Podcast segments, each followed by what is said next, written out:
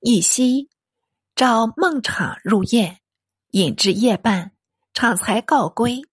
月宿，昶竟患疾，胸间似有食物塞住，不能下咽。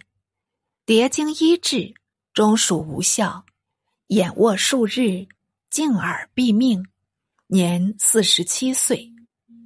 太祖废朝五日，居然素服发哀。辅赠布帛千匹，葬费尽由官给，追封昶为楚王，好一种做作。长母李氏本奉旨特赐监舆，时常入宫，每与太祖相见，辄有悲容。太祖常语道：“国母应自爱，勿常戚戚。如贤在京未变。”他日当送母归，李氏问道：“使妾归至何处？”太祖答言：“归蜀。”李氏道：“妾本太原人士，倘得归老并州，乃是妾的夙愿，妾当感恩不浅了。”太祖欣然道：“并州被北汉占据，待朕平定刘军。”定当如母所愿。李氏拜谢而出，及孟昶病终，李氏并不嚎哭，但用酒酬帝道：“如不能死殉社稷，贪生至此，我亦为汝尚存，所以不忍惧死。今汝死了，我生何为？虽绝力数日。”也是呜呼哀哉，弗为上想。太祖命复赠家等，令鸿胪卿范宇称护理丧事，余场俱葬洛阳。葬事粗鄙，孟昶的家属仍回至汴都，免不得入宫谢恩。太祖见了花蕊夫人。满身缟素，愈显得风神楚楚，玉骨珊珊。世袭竟留住宫中，迫他试验。花蕊夫人也身不自主，只好唯命是从。饮至数杯，红云上脸。太祖越瞧越爱，越爱越贪，索性拥她入围，同上阳台。永惜欢愉，不消细数。次日即册立为妃。这花蕊夫人，系徐匡章女，绰号花蕊。无非因状态娇柔，仿佛与花蕊相似，嫩蕊娇香，难尽痴蝶。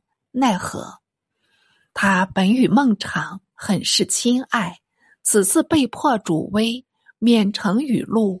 唯心中总忆着孟昶，遂亲手绘着场相，早夕供奉，只拖延是前奉张先，对他导助，可补疑难。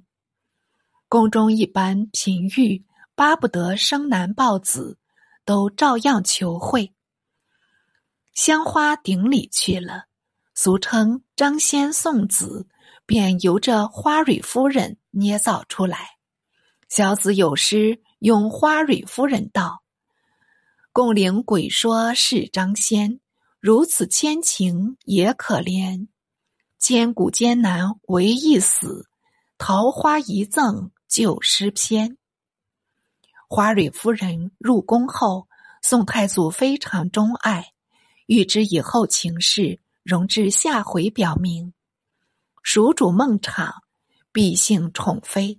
信任庸才，已有速亡之咎，乃反欲沟通北汉，自起战信，虽欲不亡，岂可得乎？王昭元以侍从小臣，谬任统帅，反以诸葛自比，可知孰甚？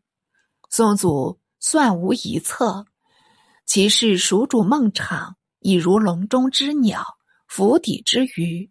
其所以欲助新帝，特别优待者，无非欲买动花蕊夫人之欢心耳。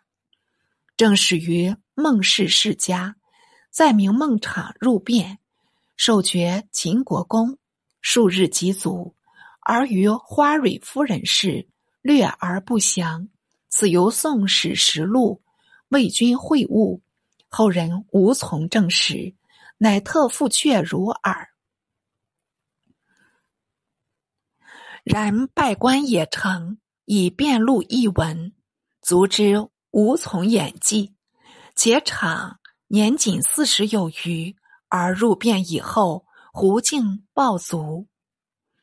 大明殿之赐宴，明载史传，蛛丝马迹确有可寻。